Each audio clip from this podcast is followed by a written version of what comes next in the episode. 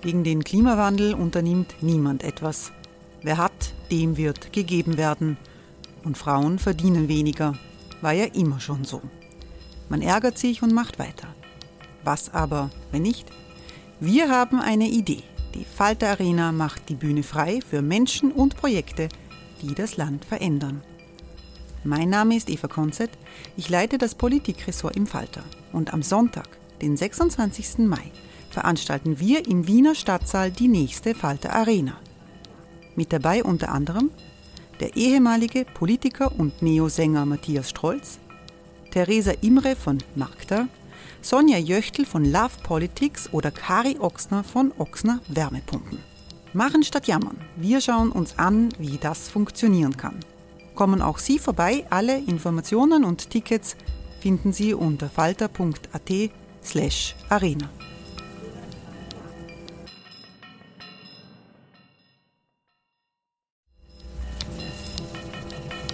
Falter-Podcasts werden durch Werbung unterstützt.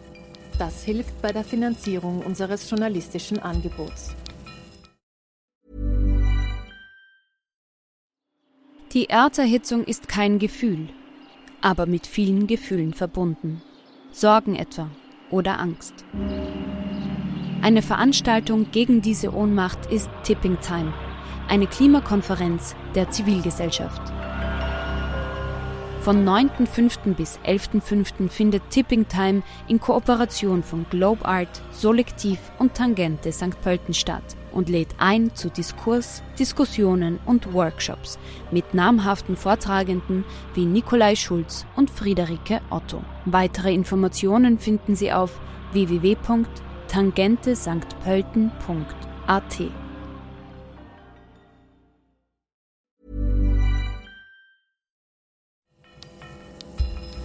Falter Radio, der Podcast mit Raimund Löw.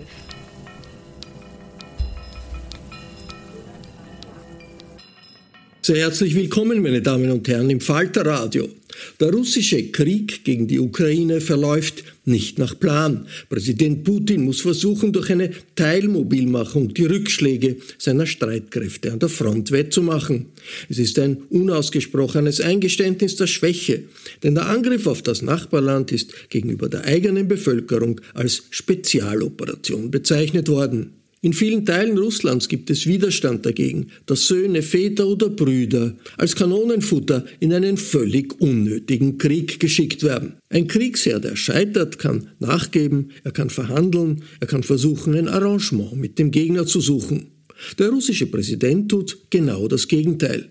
Er eskaliert den Konflikt durch den völkerrechtswidrigen Anschluss der besetzten ukrainischen Gebiete an Russland und der Drohung mit Atomwaffen. Die nächsten Wochen könnten für das Schicksal Wladimir Putins entscheidend sein, vermutet die britische Aufdeckerjournalistin Catherine Belton.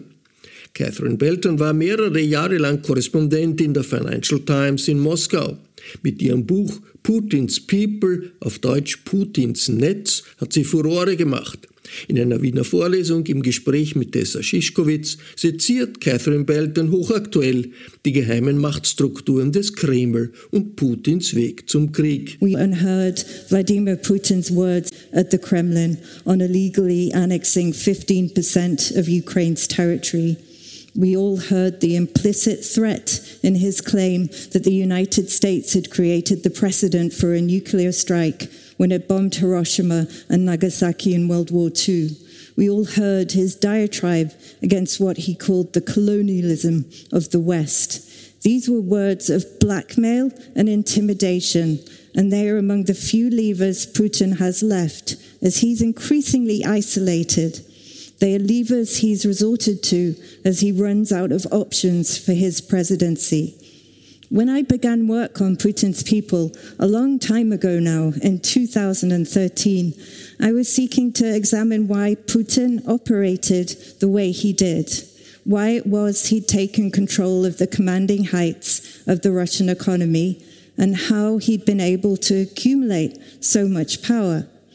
The answer to many of these questions lay in his roots in the KGB, an organization that had never really gone anywhere, that had lurked in the background and maintained its networks even in the 90s when Boris Yeltsin had appeared to take Russia on a bold new democratic path. The answers to these questions lay in a KGB worldview that still regarded the West as the main adversary and therefore regarded it critical that only loyal allies control the country's cash flows. They also lay in a modus operandi which was first honed in the KGB when they sought to funnel cash through frontmen and intermediaries into influence campaigns to corrupt officials and undermine and disrupt the main adversary in the West. Only the difference between Putin's actions and those of the KGB in the 70s and 80s was that Putin, in taking control of the Russian economy that had already made the transition to the market, essentially had hundreds of billions of dollars at his command and the ability to cause much more chaos. These conclusions were disturbing. They indicated Putin and many of his former KGB allies in the Kremlin uh, that surrounded him were still locked in a Cold War zero sum thinking. This conviction grew during the time that I was writing the book, as first of all, Putin seized Crimea and then uh, launched his proxy war to take over Donetsk and Lugansk in East Ukraine. It seemed ever more important to understand this modus operandi as we began to see the Kremlin funneling cash to the far left and far right political parties in Europe and the US as he began to seek to disrupt the stability of our democracies here. However, I never imagined that they would go so far as to take the road we see today. Until February the 24th this year, Putin had always sought to maintain at least some degree of deniability whenever he trod roughshod over international law. He always sought to act in a covert way. In annexing Crimea, he didn't admit that the Russian troops had been there until after the referendum had gone through and it was already a fait accompli. And there, too, among the largely Russian speaking population, there was actual real support for joining Russia. Putin was able to annex it without barely even firing a shot. Most of the elite in Moscow expected Putin to continue to act in a similar, limited way in Ukraine this year. Most of the Moscow elite believed he would limit his action to recognizing the independence of Donetsk and Lugansk because de facto, for the last eight years, they'd been independent anyway. It would be enough to continue a quasi confrontation with the West without uh, imposing devastating repercussions on his economy and on relations. And in this way, he could continue to prop up his own ratings. But Putin ripped off the mask. He believed the West was now weak enough that he could murder civilians in plain sight and somehow get away with it. He sought to take over a country where, even in the East, a majority would view the arrival of Russian troops as an occupation. So, how did we get here? Part of the answer lies in Putin's past in the KGB, his continuation of the KGB mindset the resorting to the knee jerk habits and modus operandi of a past he never cast off and increasingly turned to the longer his presidency progressed. The other part, the, the escalation of this last year, is almost an accident of history, hubris, and horrible miscalculation. It lies in Putin's own personal ruthlessness and isolation in the pandemic, when even his closest advisors had to quarantine for two weeks before they got to see him.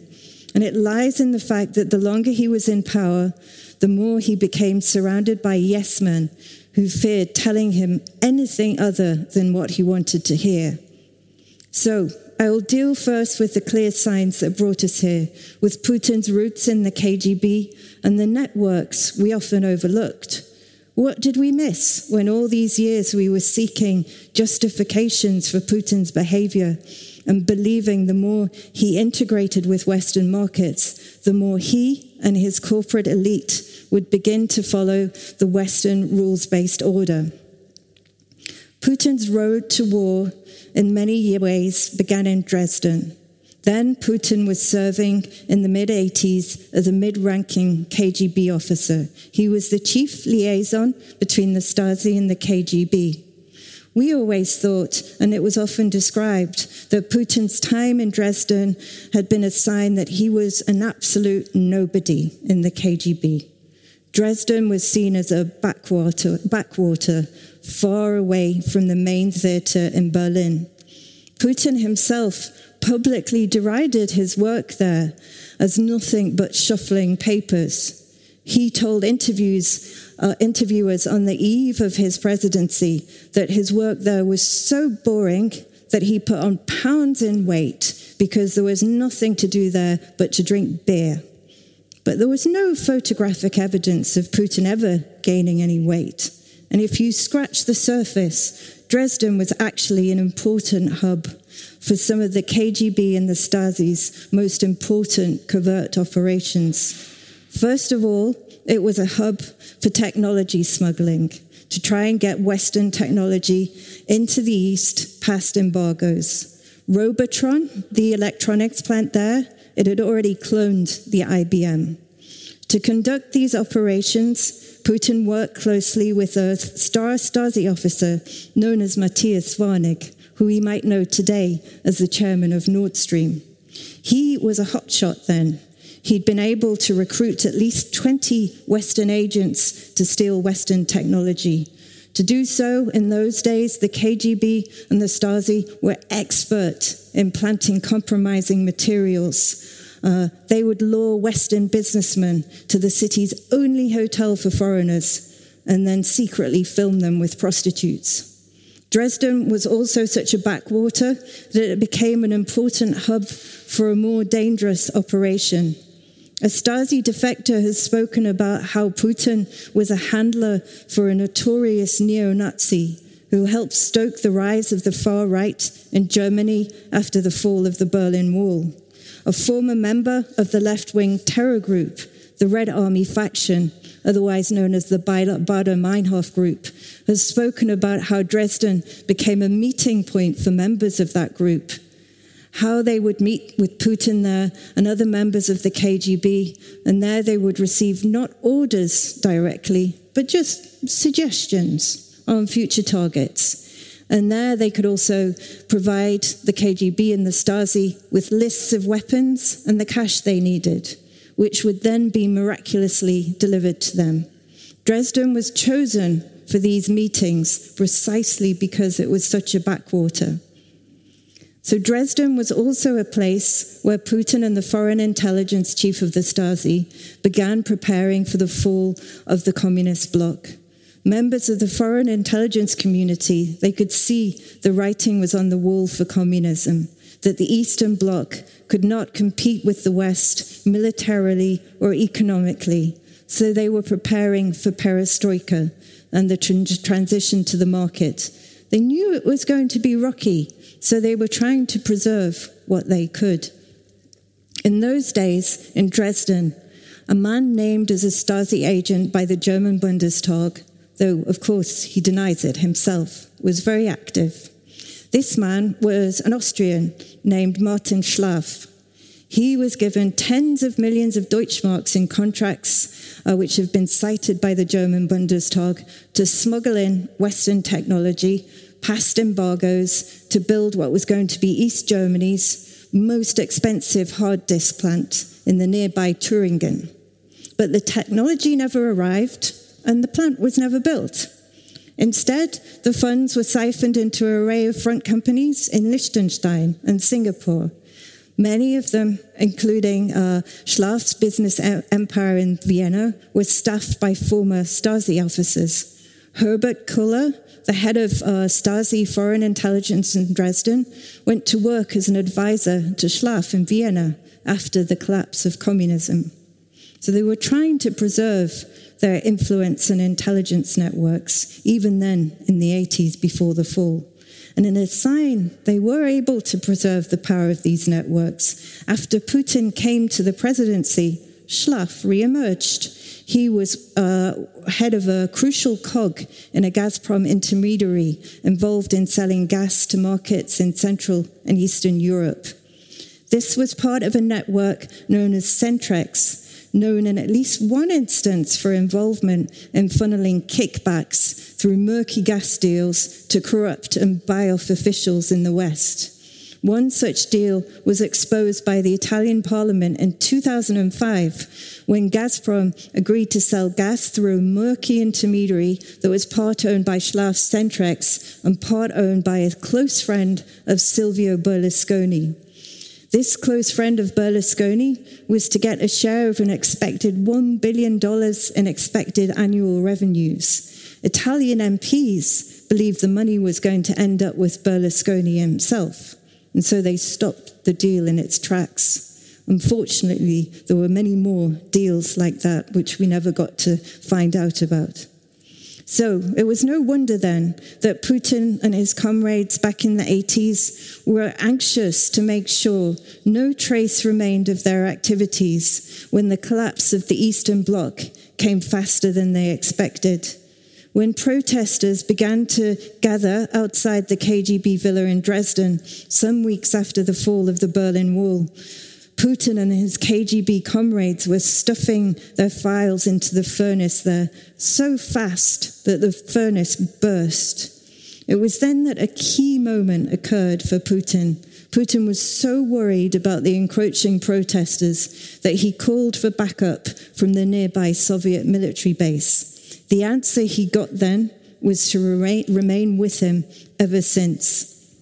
And unfortunately, it was to drive many of the actions that we are seeing today. When he rang, he was told by the officer on duty that we can't do anything without Moscow, and Moscow is silent. Putin has spoken about what a devastating moment this was for him.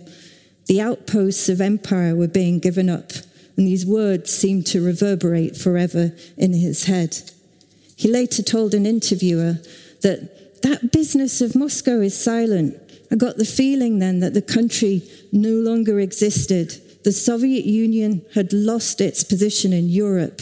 I wanted something different in its place to rise up, but nothing different was proposed. That's what hurt. They just dropped everything and went away. And this has remained with Putin ever since. Putin and his men, however, continued to make great efforts to preserve what they could of their networks, of their traditions and communications. You could see signs of this in Putin's activities in St. Petersburg. There, he worked as deputy mayor, and though he was working for a great Democrat, Anatoly Sobchak, who was the city's mayor, Putin's job was to liaise between the mayor's office and the city's security services. They were all his former allies from the Leningrad KGB, and there they were to prove their ruthlessness. St. Petersburg was then overrun by an outbreak of organized crime. But instead of warring with them, Putin and his KGB allies turned to them. They decided to join hands in business with them to take over the city's most strategic assets its seaport, its oil terminal, and its oil distribution network. Organized crime was to act as foot soldiers for the KGB. Now, this was something that horrified a senior KGB officer from Moscow that Putin and the St. Petersburg KGB would be so ruthless to acquire and control power that they joined hands uh, with this very violent and terrible organized crime group. Uh, this Moscow KGB officer had been thinking of joining a business with them. But when they forged an alliance with the Tambov group, the city's most powerful group, he walked away. And he told me that this was a very telling facet of Putin's rule. The St. Petersburg KGB, according to him, were the most ruthless of all. They came from Russia's second city, and they perceived themselves to be less well educated than their smoother colleagues in Moscow. To put it short, they had an inferiority complex. And this meant that they would do anything to acquire and preserve their power. And unfortunately, we're now all feeling the re- repercussions of that in the way that Putin and his KGB allies uh, from St. Petersburg now run Russia. Other KGB men from Moscow, such as Yevgeny Primakov, the former foreign spy master, who at one point was also a candidate to take over as president, he would never have ridden roughshod over the rules of the international order in the way Putin and his men have. So these were all facets of Putin's past career that many in the West should have noticed as a cautionary note as we welcome Russian cash into our markets and increased our energy dependency, not just in Austria, but also in London and across markets in Europe and the US. We all believed in euphoria and naivety after the end of the Cold War that all that remained was for Russia to integrate with us that the more Russian companies that listed their shares here, the more they would have to adapt to our governance and corporate standards. But this was to ignore the fact that the KGB clique in the Kremlin saw capitalism and Western integration as a means of increasing their soft power and as a, and as a means of subverting the West. The more Russian cash, often some of it untraceable, the more opportunity there was to deploy it to buy off and corrupt officials here, to weaken and confuse our thinking about who exactly was running the Kremlin.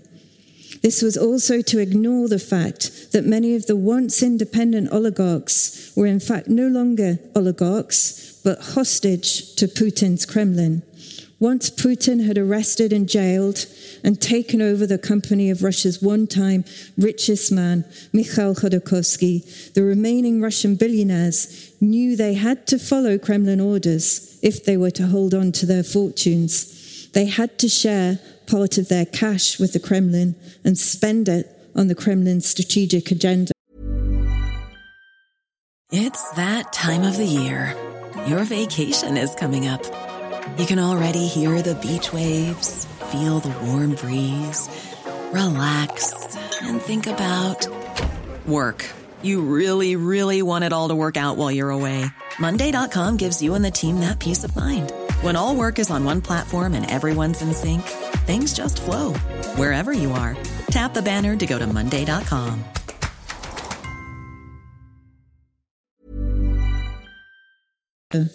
One of them even told me, he said, Look, if I get a call from the Kremlin saying, spend $1 billion or $2 billion on this or that strategic project, I can't refuse. I have to comply.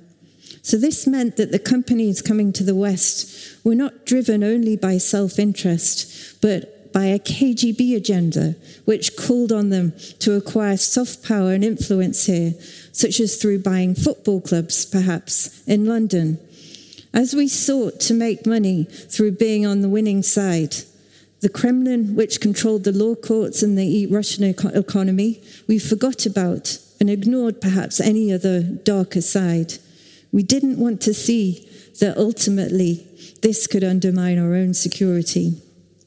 Now, in the last two years, now that Putin has cemented his control over all levers of power, Putin and the men around him became so paranoid about all the nefarious acts they'd committed on the way to accumulating so much power. They believed they couldn't afford for Putin to step down. Now Putin has been consumed by his role in history. In isolation during the pandemic, he became ever more under the sway of his most hawkish advisors from the St. Petersburg KGB any remaining more liberal pragmatist of the administration has been shut out. Chief among these advisers now is Nikolai Patrushev, the Security Council Secretary, who has led Putin down some of the darkest paths of his presidency. At the infamous Security Council meeting in the days before Putin launched the war, Patrushev basically told Putin what to do. He told him that the US had forced the Ukrainian population down a path of confrontation in East Ukraine, and that the US was seeking to use Ukraine to undermine Russia. He said that Russia had to preserve its sovereignty and territorial integrity. Putin, too, had been told only what he wanted to hear by his own federal security services, who inflated his expectations about how easy it would be to take Kiev in a matter of days. That Zelensky President Zelensky of Ukraine would run and hand over power at the first sight of Russian troops. And when you're under increasingly authoritarian rule, when you have to wait two weeks in quarantine before you see your leader, you only want to tell him what he wants to hear to make sure your standing is shored up. So these were the fatal miscalculations of Putin's war. And in his belief, too, that the West would be too weak, too corrupted, and undermined to stand up and defend its values and Ukraine in the way it has. Now, Putin has been repeatedly forced to switch his tactics. First, when Kiev failed to fall, he was forced to concentrate his forces on taking the east. And now, after months of attrition, he's run out of resources and he's been forced into sending his own population to hold on to territory gained in the east. This is something I am told by Moscow insiders that he never wanted to do. It was a choice that he never wanted to make. Essentially, he is putting a bomb under his own rule. These are reservists who will not be able to launch any offences to take more ter- territory. They will simply not be well trained enough. They're there only to hold on to the territory already taken and then hope that somehow Western unity will crumble over the winter. This is Putin's only remaining gambit now. We've seen the first signs that Putin hopes to intensify this hybrid war against the West. First, he seeks to frighten us into submission with his nuclear saber rattling. Then he hopes to incite protests over a winter of higher energy costs and inflation. His gambit is only just beginning. But it's clear these tactics will fail. Putin instead has only undermined the security of his own position. Putin's legitimacy and support from Russia's elite rests on his popularity. That's already plummeted now that Russians have to risk their own lives in this war. Russians never wanted to have to fight themselves. If Ukraine continues to take Russian territory, I'm told by one senior Moscow insider, his position will become untenable. There are those within Russia's own security services, within foreign intelligence and elsewhere, who see Putin's actions as deeply damaging now to their own country they were willing to bear it while Putin was acquiring territory in the east, but now that's being threatened, and now that hundreds of thousands of Russian men are to be sent to die, it's no longer the case. They were willing to bear it too while they believed they had the support of China and India against the West. But Russia clearly no longer has this support. And Putin's actions and the targeting of ethnic minorities for my mobilization are now the main threats to Russia's territorial integrity. Putin is the main threat to Russia. There are patriots of their country who see Russia's integration in the West as crucial for Russia's ability to continue to compete with the West and not with this status of international pariah. The West may face challenging times, but the deep impact of sanctions on the Russian economy means Putin is facing even more challenging ones. Only if Western unity holds firm can these threats and blackmail be ended. Otherwise, members of the Moscow elite believe that after Ukraine, Putin's attention will turn to other targets in Europe, the Baltic states, and then elsewhere. Thank you so much for your attention.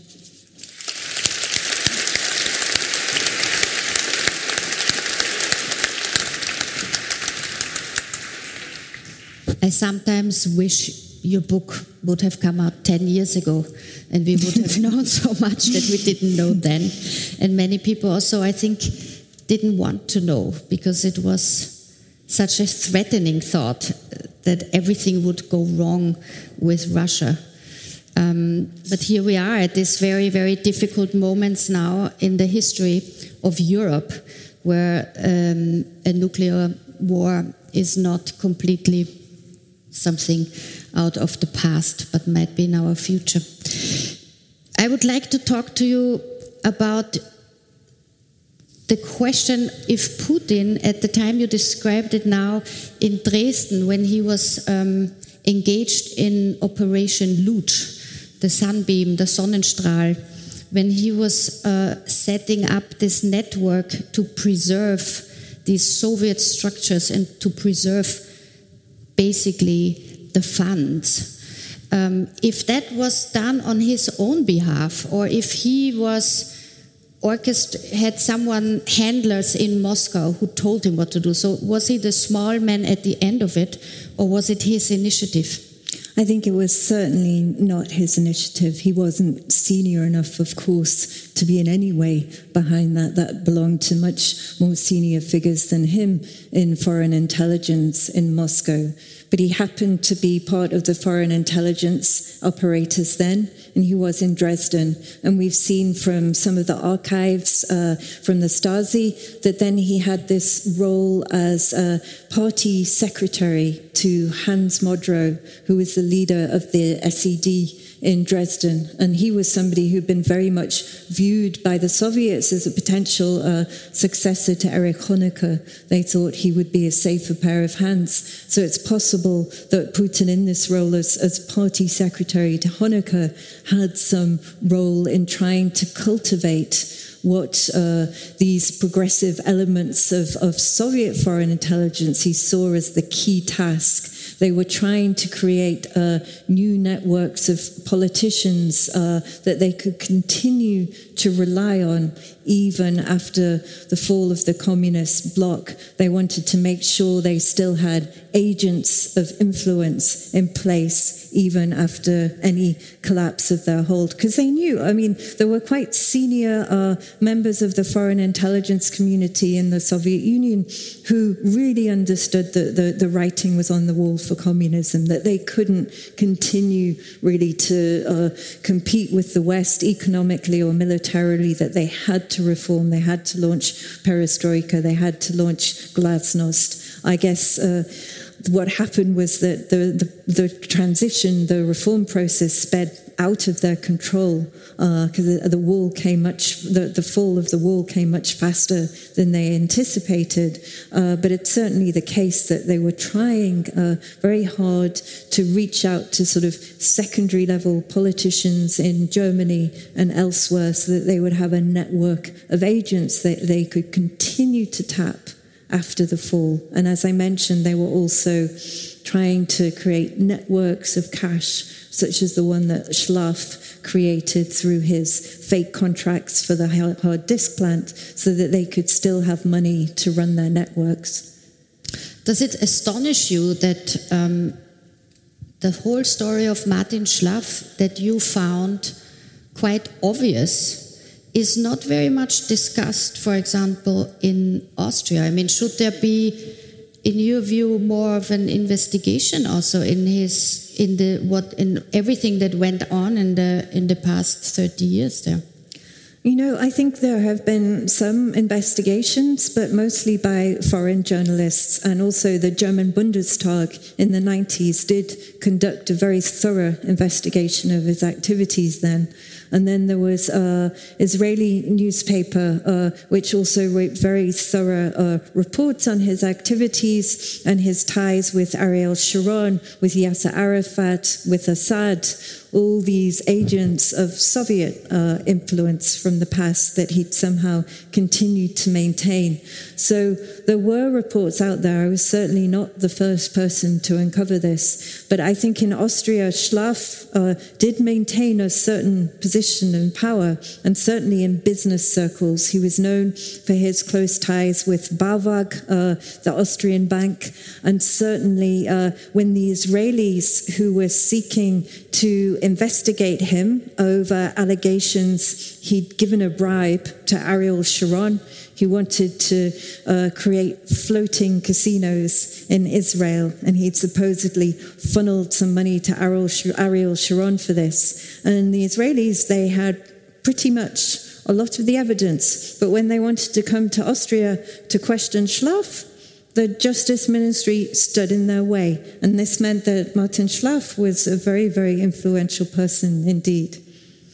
I remember when I was Middle East correspondent, um, and in the 90s, throughout the Oslo uh, Accord process, uh, Schlaff actually the first thing was not uh, offshore casinos, but a casino in Jericho that he set up together with the Palestinian Authority and the Israeli, the, the sons of Ariel Sharon.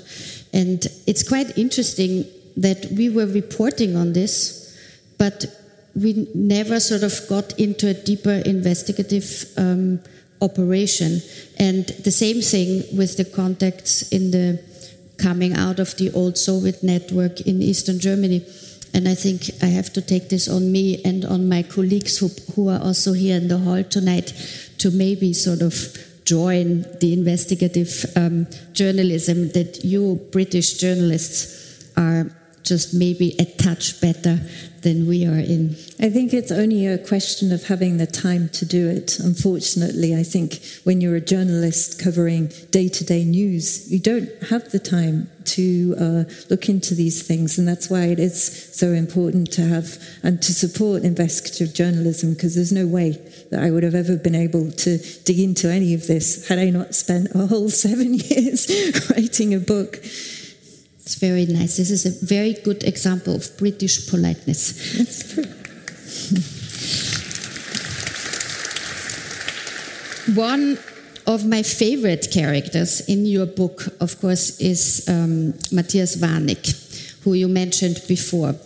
Because this, I think he is such a good example of what you're describing here having been uh, in the Stasi already in Eastern Germany, meeting Putin at that point, and emerging today as one of the, and for years now, on the center stage of Nord Stream 2. He, of course, is not the only one. You know, we have Gerhard Schröder and all these politicians. But Warnig is this crucial centerpiece in this entire operation. And if you look at it today, how um, we were now faced with uh, the pipelines of Nord Stream 1 and 2 being clearly uh, sabotaged in the last days. And of course, we don't know 100% the truth who did that. But I always wonder if it is thinkable that someone in this system that Warnig built up together with Putin on one side and people like Schröder on the other side, helped by all the governments because everyone profited for the longest time in a very peaceful way also from it. Is it thinkable that Warnig and this whole group around him is sabotaging these pipelines that they have been building for years for billions? I think some of them yes, and some of them no. Of course, I think uh, what happened uh, to the Nord Stream pipeline has a clear Russian connection. Of course, we have to wait for the results of a thorough investigation, but it only seems to make sense as this act of sabotage. It seems intended as another act of intimidation. We're meant to sit here and quake and say, oh my goodness, Putin's so crazy. He blew up the pipeline. What will he do next? Um, when really, you know, we've the Europe is already uh, moving it's and repla- moving to replace a lot of the Russian gas supplies, and uh, Germany in particular has done such a good job in doing that. Uh, I think I've heard from uh, colleagues uh, and from somebody who's worked very closely with uh, Gazprom executives that many of them are tearing their hair out because it's precisely this. This is decades of work just going up in smoke. And this is even before the Nord Stream pipeline is blown up, because by so openly blackmailing Europe over gas supplies, Russia has completely undermined its reputation as a reliable supplier of gas for decades to come. It's lost its biggest and most important market in Europe. And it's even if it might puff about sending supplies to China, it's not uh, going to be a big enough replacement, and it's going to take a very long time to build that additional pipeline capacity. So I have a source who's in contact with Gazprom executives, and they're deeply upset, just as many members of the Moscow elite have been upset first by Putin's war, and of course by the strength of, of the Western sanctions, as they too see decades of work getting blown up in smoke, all the money they spent on their reputation on paying libel lawyers to send anyone packing who wrote about their connections to Putin. That's all gone. Uh, they're sanctioned, they're also pariahs, and uh, they're deeply upset about it. It's so unbelievable to think that this is happening, that, um, that they are blowing up their own work, literally, but also politically and economically. And I wonder if, if you could give us a sense, because on the one hand, Putin built up a kleptocracy. Um, and it was a big money making machine, the Kremlin, in the last 22 years. And it started from the beginning, it started in the 90s. You describe it in Petersburg we know all these stories of the extra commissions that always went on the side to every deal, if it was small garbage men or big oil people. But I wonder if you think that the kleptocracy project always was also meant to be a political project to re establish a type of Soviet Union superpower because that was, after all, what Putin was from his character. He was an official of the Secret Service of the Soviet Union. So, did one lead to the other, the kleptocracy to a superpower dream, or did they go together? You know, I think we spent also many years in the West, uh, perhaps viewing the Putin regime through the wrong lens we looked at it through our own eyes and through our own principles or lack of them. Uh, when we saw Putin siphoning money for his allies, handing out inflated contracts to his closest cronies, such as Arkady Rotenberg and Gennady Timchenko, it looked like that he was doing so to help them, his closest allies, line their own pockets so that they could build mansions, yachts, or anything else that they wanted. But it didn't really make sense because there's only so many tens of billions of dollars that you can spend on mansions and yachts. Why else were they doing it? And it seemed that in Russia, sort of having money, it's, it's an expression of power. So when Putin was taking over all these cash flows for his closest allies, it was about accumulating power. I think, first of all, it was important to do that uh, domestically. He needed to take over the country's most strategic cash flows, its oil companies, its metals companies. He needed to cow the oligarchs into serving him, into sharing their wealth with him, so that he would have a stash of cash to make sure elections in the Russian regions went him way went his way, so that there would be this enormous state propaganda machine that was built. But I think at some point it kind of reached a, a critical mass uh, you know, he'd been able to gather so much control over the economy through subverting the court system and basically signaling to any oligarch that they could face the same fate as Khodorkovsky if they put a foot out of line. That he could command so many tens of billions of dollars, if not hundreds of billions by then. We've all heard people go on television and say Putin's a $500 billion man. And really, in many ways, he does own the whole of the Russian economy because everyone now has had to follow his commands.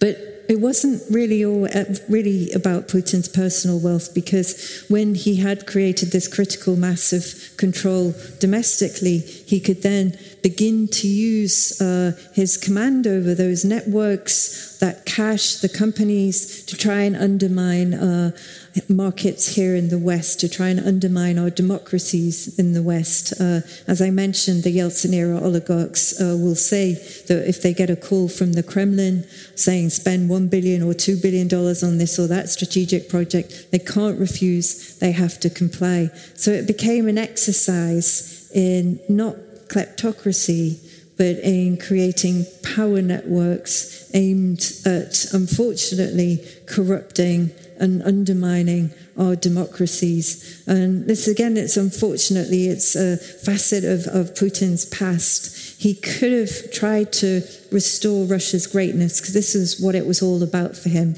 It was all, everything was about that moment in Dresden when he was trying to get backups from the near, nearby Soviet military base and he'd been told Moscow is silent and it seemed to him they'd given up their position, all their outposts of empire. All Putin wanted was to restore Russia's global standing. And he could have done so through trying to build a competitive and a vibrant economy. But unfortunately, he didn't know how to do that. So when he was taking control of all the country's cash flows, again, he was reverting to a, a KGB habit. He wanted to command these cash flows so that they could then be funneled very often through very obscure offshore companies, things called LLPs, LLCs, which have untraceable ownership so they could then begin to influence our politics. It went into funding parties on the far left and the far right. Uh, we still have this curious example of Brexit uh, when we had the Vote Leave campaign funded by this gentleman called Arron Banks, and yet the National Crime Agency has not been able to get to the bottom of where his money came from. He gave the largest ever political donation to the Vote Leave campaign. He gave £8 million. And when the National Crime Agency, tasked with looking into where this money came from, uh, tried to look into it, they could get no further than the Isle of Man company that Banks part owned. They didn't have any jurisdiction to look any further than that. They just said, okay, this Isle of Man company loaned it to Arron Banks. We can't look any further. So that money could have come from anywhere. And because Putin can command quite a lot of cash flow, it could have come from Russia. We just don't know. I mean, we were. I was in in London throughout the Brexit uh, campaign, um, and it seemed to me that unfortunately the uh, British and especially the English public was critical towards the EU and critical enough to actually vote for Brexit by themselves, and so they did. So I'm, I, I never thought that the Russian influence made Brexit, but the clever bit of Putin's plans to destabilize the West, of course, was always to see where the weaknesses were and then funnel the influence through either uh, money but also through through perks that he would give to far right politicians in inviting them to Moscow. That, of course, happened in Austria also very much. Um, and I always had the feeling that it wasn't so necessary here in Austria to um, bribe people because the public was so pro Putin anyway. So it was quite easy to just um, have political contacts on the highest level, and everyone was happy anyway. But the problem, of course, is that the Putin project now, with this war, runs into such a deep problem that uh, escalation, on the one hand, is the biggest threat we see, and but it might really be his demise in the end, because what when I think of his psychology, and he was in in Dresden in '89, and he saw how the Soviet Union, not the Soviet Union yet, but how uh, the, the, the Berlin Wall fell, and all these thousands of people ran away to the West. And what we saw in the last week was the most astonishing thing that thousands of people, men, tried to leave Russia because it is at war.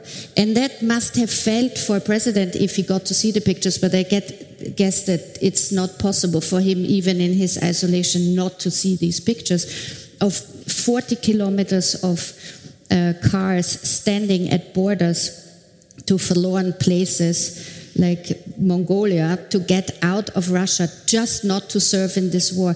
So, do you think that um, this is a deja vu for him where he will? really feel that this is again the end of his empire that is approaching?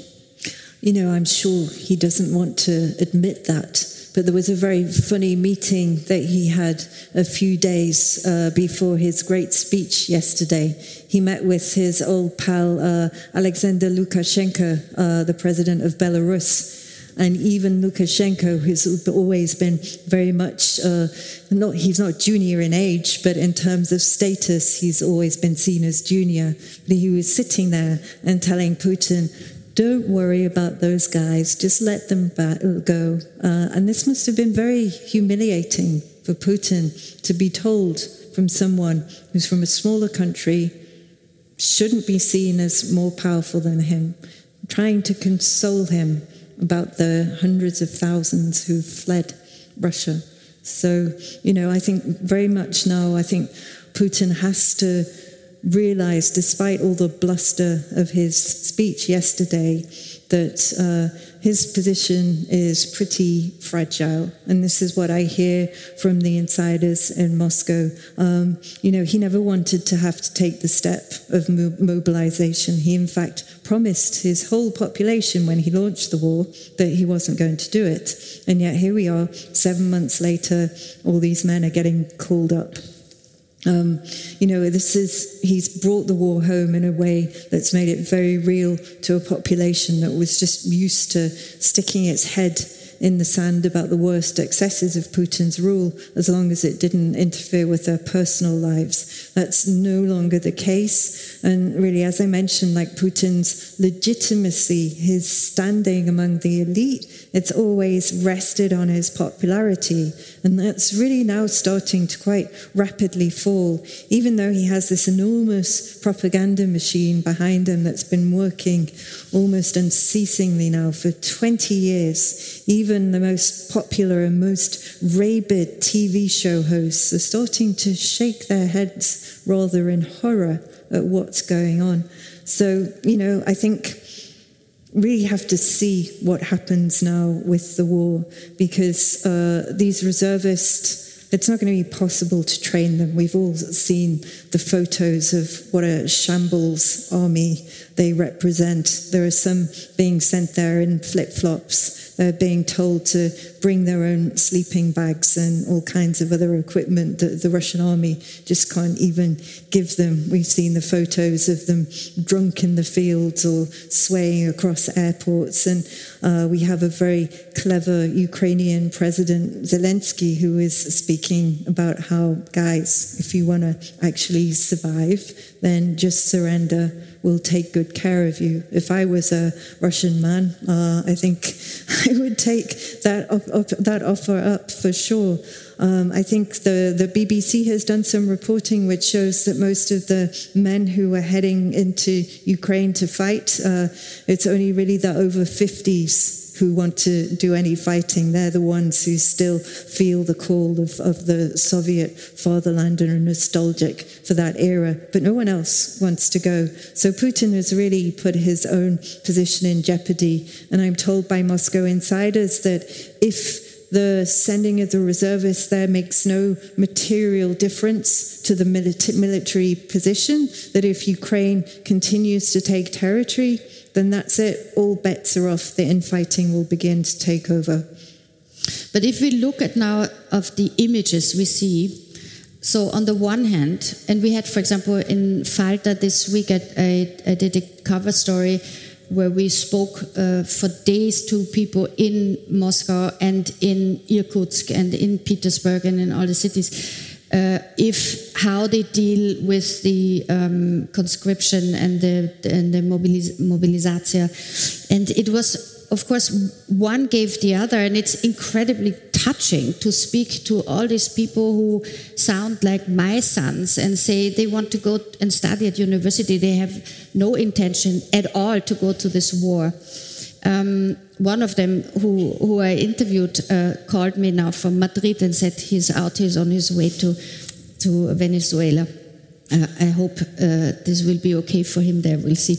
But on the other hand, of course, we have images from uh, the Red Square yesterday after the annexation celebration, which is an outpour of, a, of fascist propaganda. Um, and you wonder if all these people who are shouting there are paid because when we were correspondents in Moscow, we know how a lot of these demonstrations came together. I mean, people were put on buses in the provinces, brought to Moscow, shuffled out, and told to shout whatever.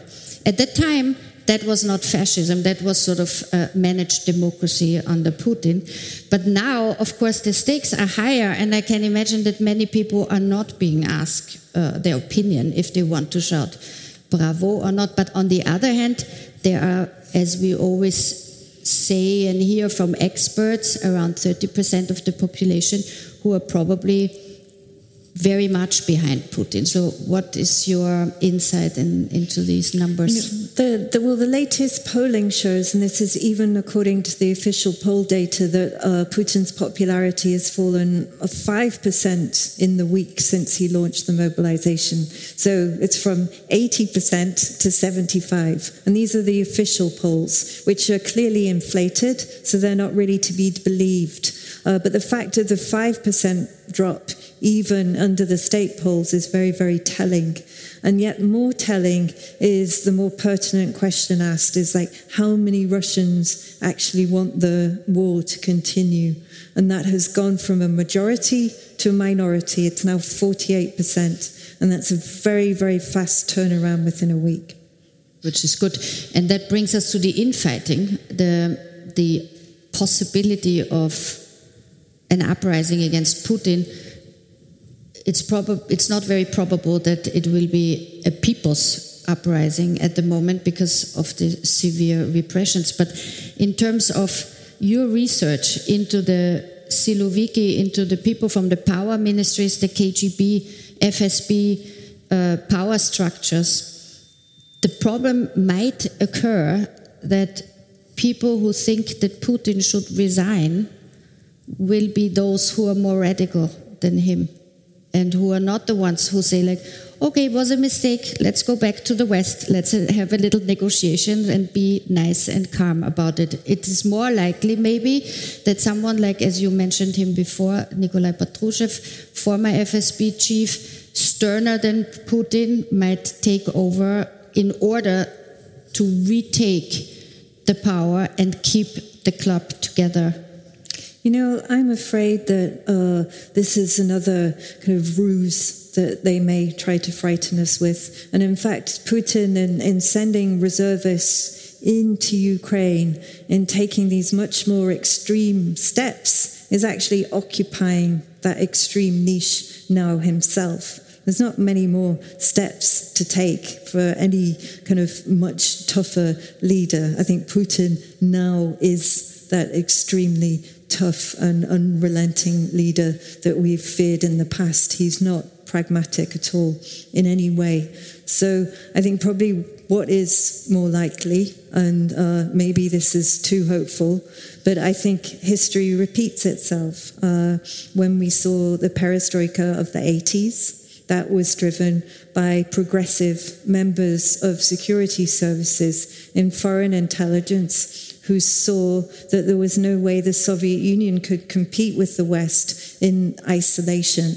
And I think there are members now of the security services and also, again, in foreign intelligence very much who are horrified by Putin's war and they're horrified by the sanctions and Russia's new status as international pariah.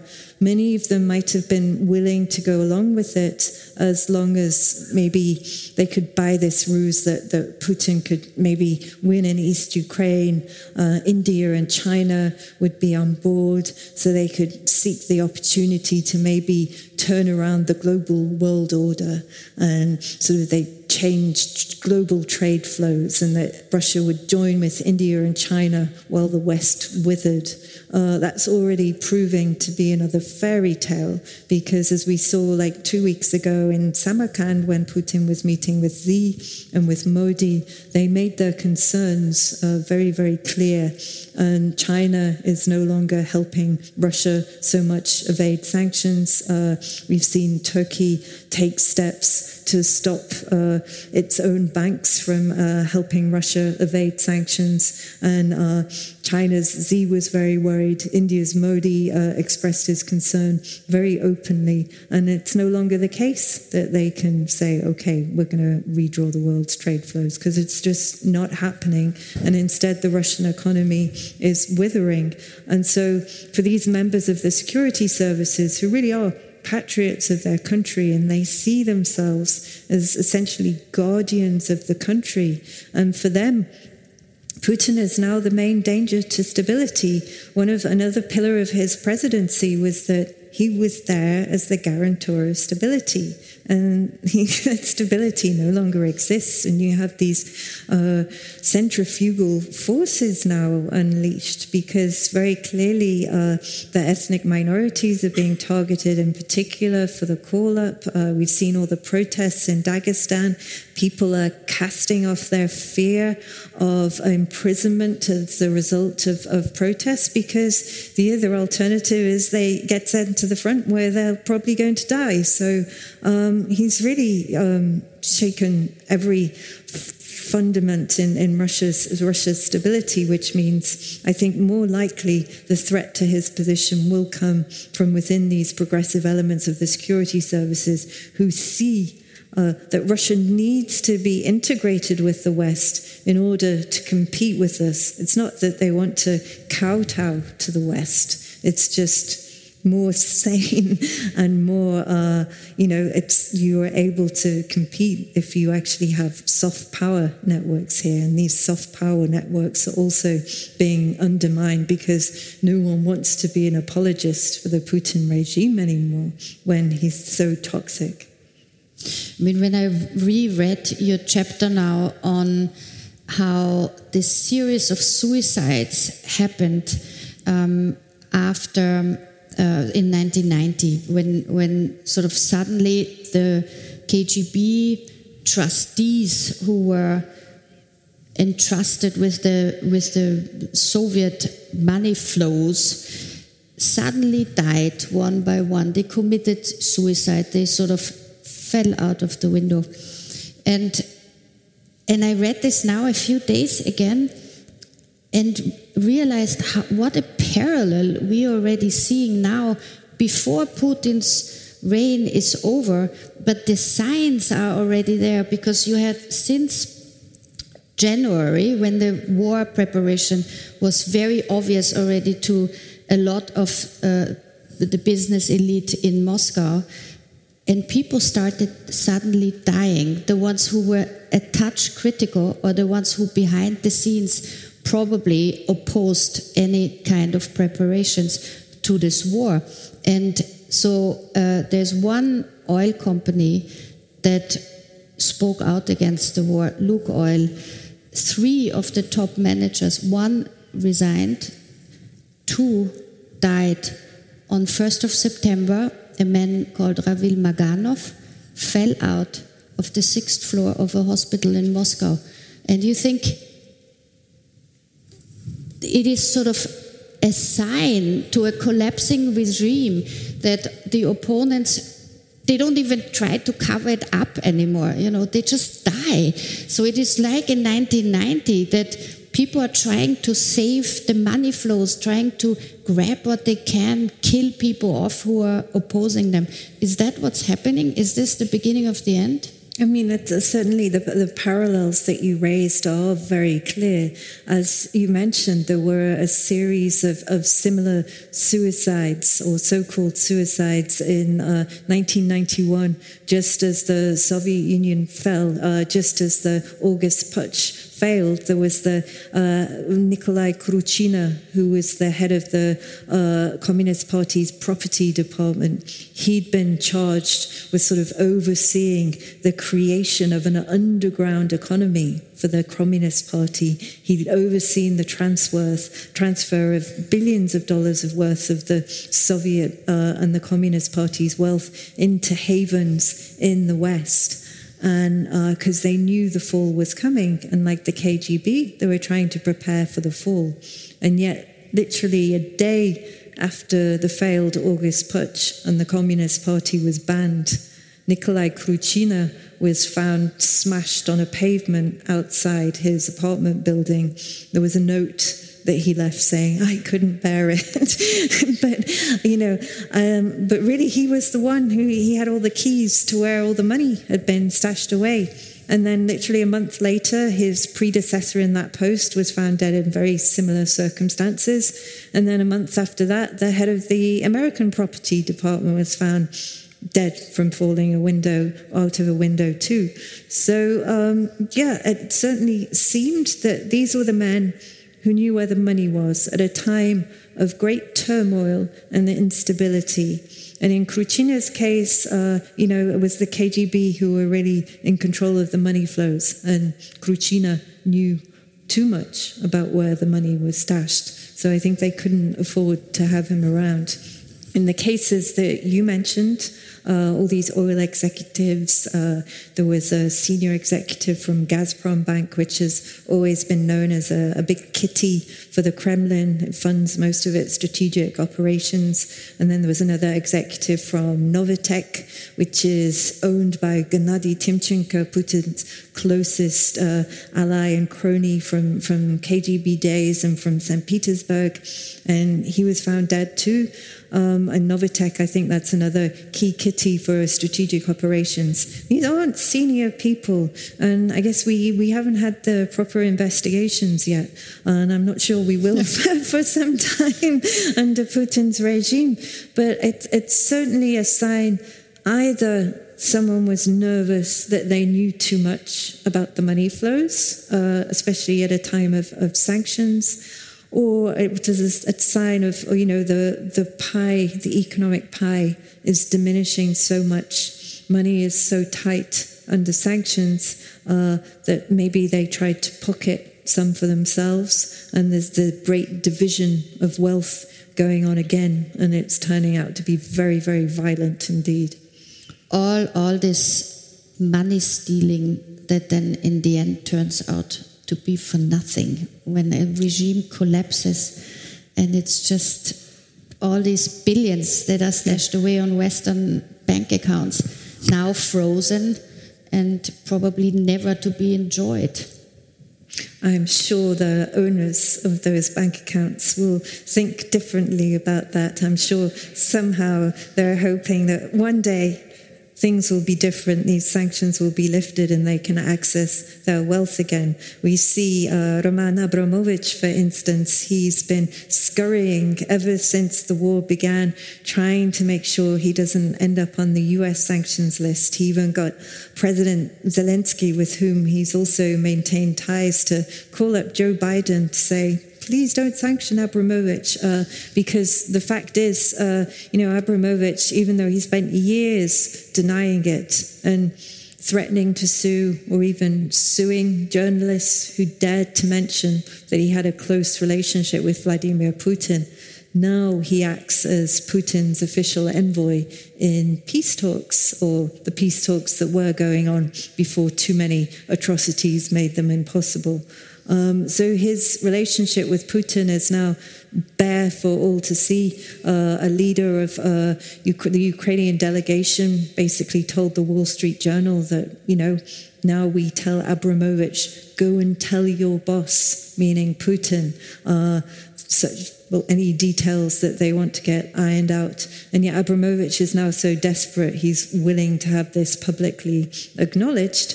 Uh, just to avoid being on the any any more sanctions list. So I think we can certainly see this desperation in the members of this economic elite, especially those who made their fortunes before Putin came to power, the ones who made their money in the Yeltsin era. They're the ones who are most shocked and upset of all because, you know, they were immensely rich and powerful before Putin came to power. After Putin came to power, you know, they had to share their wealth with the Kremlin. The boot was on the other foot. But they kind of thought, you know, we can bear this, uh, you know, as long as we can continue to be fabulously wealthy uh, and enjoy our riches and our power and have these reputations in the West and mix with the hoi polloi and the establishment here. But that now has been completely uprooted, and some of them have spoken about how shocked they are. And it's not just uh, the ones who are already in the West. We've heard Oleg Deripaska, for instance, he's still in Moscow. He's been hit really hard by sanctions. Uh, his metals company is particularly vulnerable because it needs Western equipment in order to continue its production. And yet, uh, you know, he's been pretty brave. You know, he spoke out very openly uh, just a few months ago. He said, I'm very concerned that we've given up all the achievements of the 90s and the 2000s. Um, we're just sitting here waiting for victory victory for what? He said it would be a colossal mistake to destroy Ukraine. So you hear these voices now, and I think we'll hear them ever more now that Putin's position is vulnerable. It's also very tricky. A lot of these businessmen, um, they were collaborating with Putin as long as the going was good. Yeah. And now suddenly nobody wanted to be his good friend anymore because they also fear that they will never get their funds back in the West. And it's, I think, a case by case study that also the Western governments will have to do to see what to do with Abramovich and Friedman and Deripaska and, and this whole generation of super rich men who, um, you know, have partly shady pasts but also just the political were too close to Putin. Um, but also did a lot of legitimate business. So I'm not quite. Do you have a sense what will happen with these funds? I mean, people would like to fund um, the reconstruction of mm. the Ukraine with all this frozen money, but I think legally this is very, very difficult to imagine.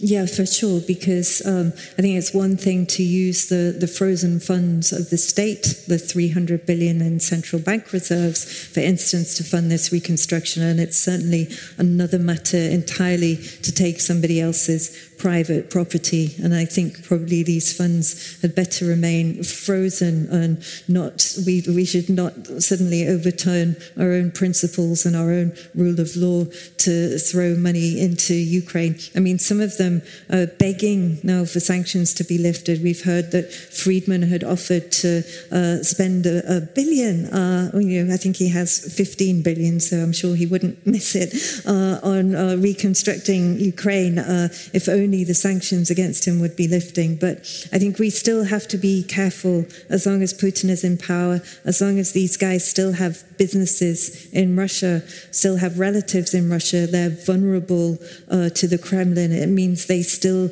may be told to act on the Kremlin's orders. Uh, Mikhail Friedman, for instance, you mentioned he still has Alfa Bank in Russia. This is a very key part of his business. He owns a huge retail chain there. Uh, these businesses are still operating, and if they are to continue to operate, then Friedman, to some degree, has to stay in Putin's good books. So, you know, with many of these people, we still don't know if they may spend their wealth here to cozy up to officials, to MPs, to try and get them to soften sanctions or or pressure MPs and other leaders into uh, saying, right, that's it, let's make Zelensky do a deal over Ukraine and all go home.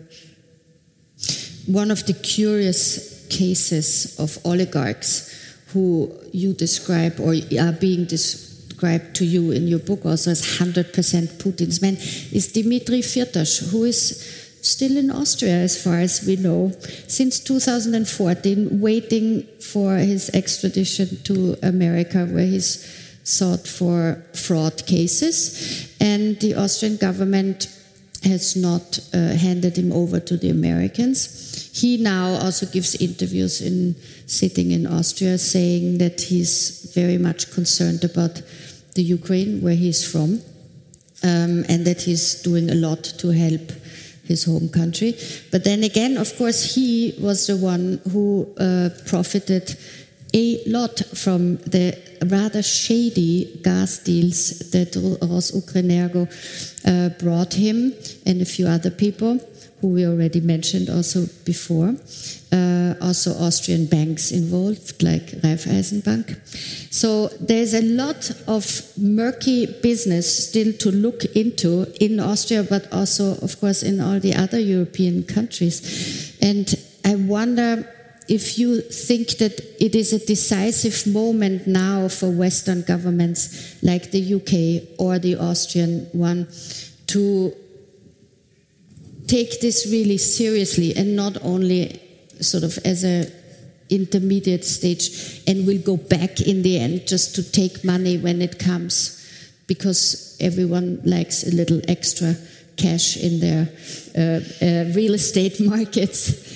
You know, um, I would hope that it would be difficult to be as naive as we have been in the past. Of course, the, the 90s and the 2000s were eras of great euphoria. It's when we did believe that it was a good thing to, to welcome as, as many Russians as possible and as many other kind of other uh, rich billionaires, Chinese, uh, and others into our markets uh, because, you know, there was nothing left for uh, Russia to do but to integrate into our global markets and follow our orders. The, the, the more uh, Russian companies listed on the listed London Stock Exchange, the better, because the more they'd have to follow our governance rules and transparency rules. Uh, but the fact that was that most of them were coming to London was because our rules were virtually non-existent. Uh, we had the so-called light touch regulation, you know, in which uh, you know you really didn't have to do very much at all in terms of transparency to list. So you had the likes of the, the Kremlin's Bank for Special Operations,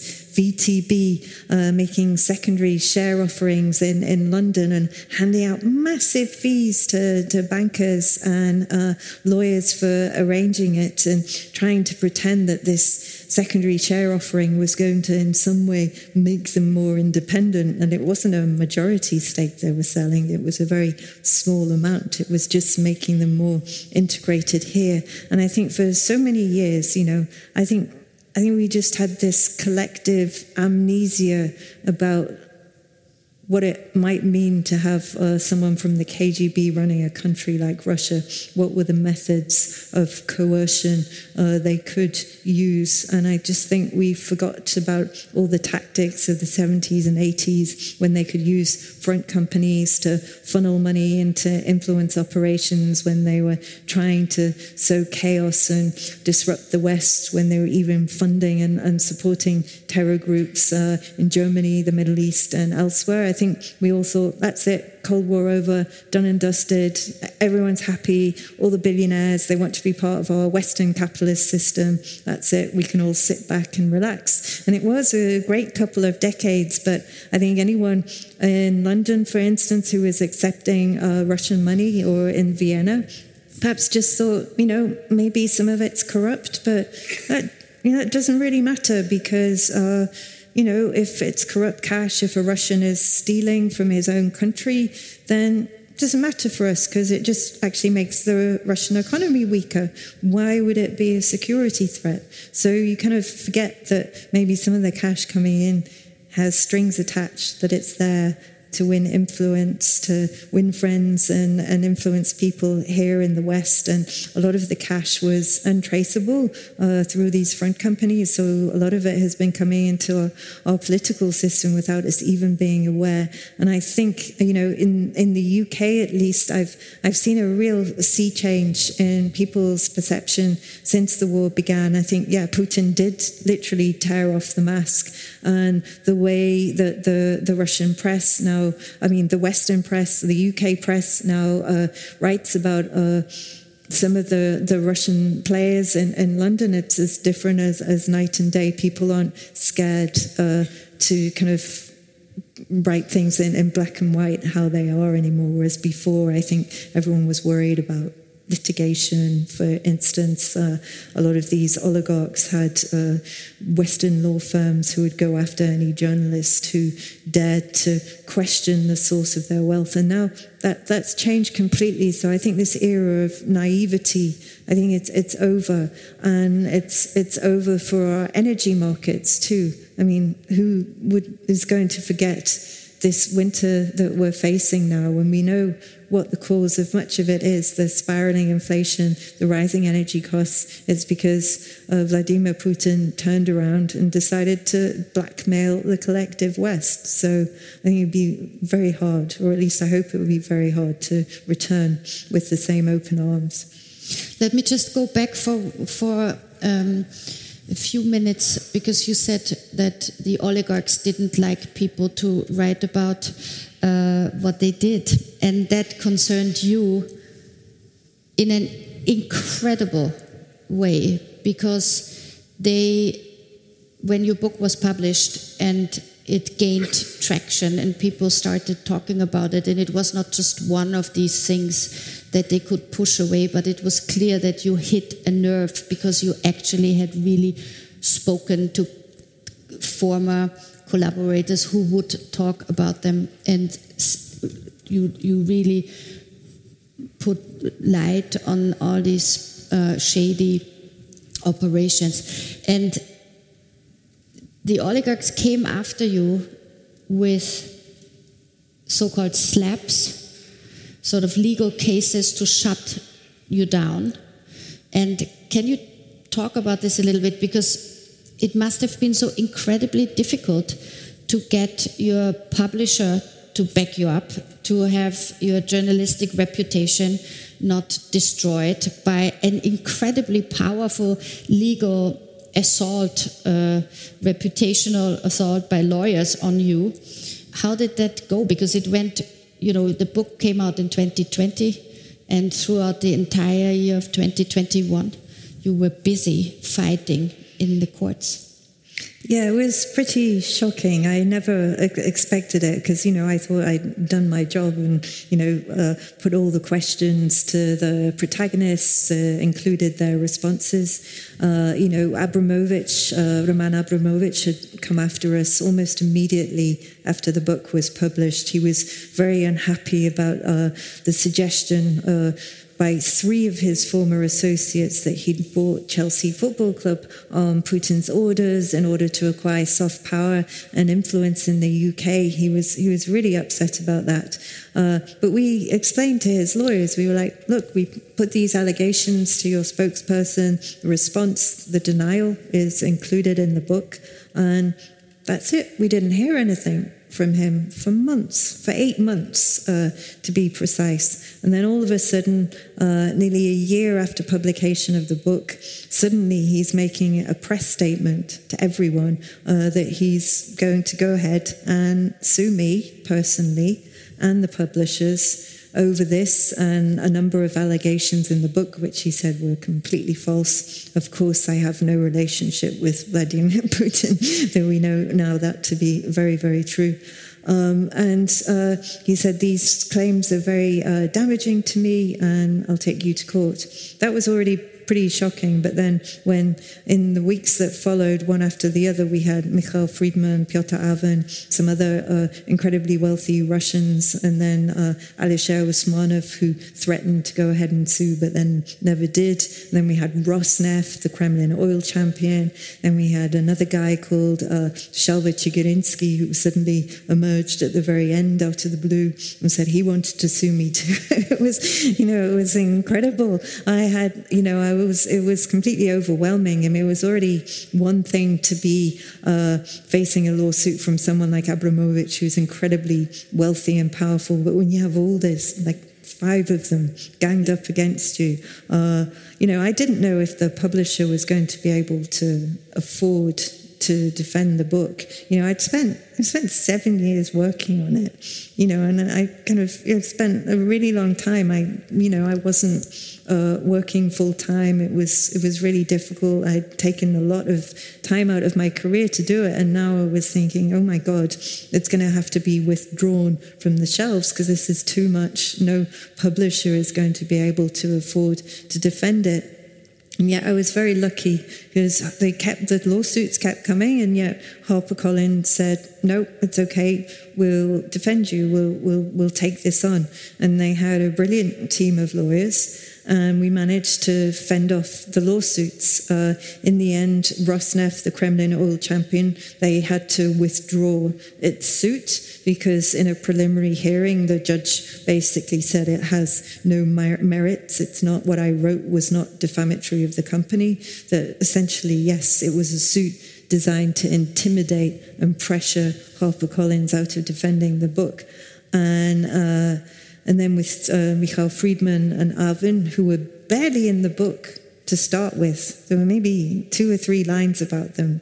And yet, when we hadn't heard any complaint from them until a year after publication when suddenly they stood up and said how damaging it was. I'll tell you what Friedman was complaining about, and it was completely overblown and exaggerated. He said, because I wrote that he had uh, worked with the KGB in the late 80s uh, to trade commodities, that he'd had support. He had to have support from the KGB in order to do so. We quoted a former government official about this and also a former director for Russia on the National Security Council in the United States about how uh, all these guys, anyone in the 80s who was trading commodities, had to have support from the KGB in order to do so. And Friedman said, even though I'd written this and I'd written nothing about him almost under Putin, apart from that he stayed clear of politics and he merged his oil company with BP. That was it. That was the only mention of Friedman in my book about him under the Putin regime. And yet he said that because I wrote about him possibly having backing from the KGB in the 80s, which he denied, he said, This means that I am part of Putin's, you wrote that I am part of K, Putin's KGB capitalism working to undermine democracy across the globe. And my book had made no such mention of him. So it's just an example of how these guys would exaggerate their claims and to try and frighten the publisher out of uh, defending the book. So there was one like that from him and then from Aven, and we made some very small changes with Abramovich, uh, we had a very good judge in a preliminary hearing, and she again uh, said that he was making an exaggerated claim. He said that the book said he had a corrupt relationship with Vladimir Putin. And I could have tried to write that, but I didn't. And the judge said that actually what the book said was that he's under Vladimir Putin's control. And this is something that was much, much harder for him to dispute given all the reporting in the book, everything that we know about his regime, and it's certainly impossible for him to dispute now. So instead, we got an offer from the lawyers. So after spending, HarperCollins spent 1.5 million pounds defending my book from five claims last year. It's just, you know, it's it's it's it's horrible to even think of. The UK law system is, is so costly, and the way that the system is stacked against you from the start, because only a rich billionaire can afford uh, these type of lawsuits, and journalists certainly can't. Um, and yet, so after all this with Abramovich, if we continued to fight Abramovich, it would have cost us another 2.5 million pounds, at least in the UK. And it could have cost at least the same amount in Australia, because not only had he sued us in the UK, he'd filed the exact same suit in Australia, even though he has no business there. He has no reputation to protect, and the book wasn't even published there, it was just distributed. So we said this was an abusive process, again, to intimidate HarperCollins out of defending us. But because HarperCollins was facing these massive costs, we agreed to a settlement offer. So uh, Abramovich's lawyers, instead of demanding, we deleted absolutely everything in the book that he didn't like, including bits where he wasn't even mentioned. There was a quote from Joe Biden when he was vice president, in which he was talking about how the Kremlin uses oligarchs as, as kind of weapons or tools of, of corruption in, in the West. And he even objected to that, even though his name wasn't mentioned, and he wanted us to delete that passage. But thankfully, he, he calmed down because he realized things weren't going his way. Uh, so instead of deleting things, for instance, on the Chelsea Football Club came after 1.5 million pounds of costs. What we changed was very, very tiny. Uh, instead of quoting the three former associates as saying that uh, Putin ordered Abramovich to buy Chelsea Football Club in order to acquire soft power and influence in the UK, we now say According to the three former associates, Putin may have asked him to acquire Chelsea Football Club in order to acquire soft power and influence. And then there's an addition to a denial that was already there. So it's crazy. Uh, uh, but there's a good silver lining to the whole affair because that is, uh, you know, I was completely overwhelmed and sort of taken aback by all the support that I got from journalists. I think the Kremlin really did overreach in this case because uh, it was it was so obvious the intimidation that lots of journalists were writing in support, and I think the UK government really stood up and, and took notice too. And now they've been uh, now they they are going to reform UK libel laws uh, to make it harder for these types of abusive cases designed to intimidate and harass journalists to be happening again. There are going to be mechanisms in place which allow such type of lawsuits, which you call a, a SLAPS, uh, strategic litigation against public participation when essentially uh, deep pocketed individuals are using their wealth to try and shut down journalism that's in the public interest, that these type of cases can be just thrown out to a much earlier stage. So, in some ways, you know, it was a lot of pressure, but I'm quite glad, and I almost wouldn't have had it any other way. But uh, yeah, I'm deeply grateful to my publishers for, for standing by me.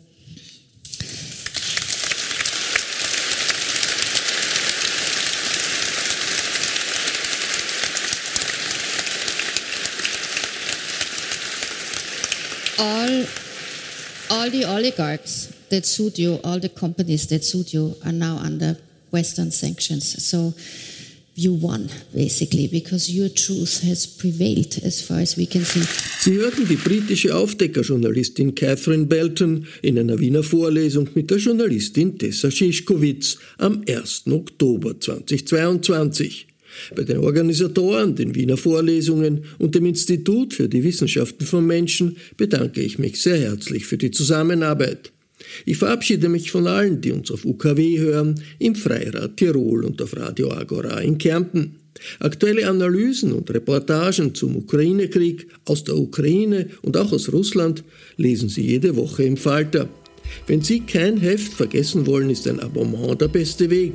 Alle Informationen dazu gibt es im Internet unter der Adresse abo.falter.at. Ursula Winterauer hat die Signation gestaltet, Philipp Dietrich betreut die Audiotechnik im Falter. Ich verabschiede mich bis zur nächsten Sendung.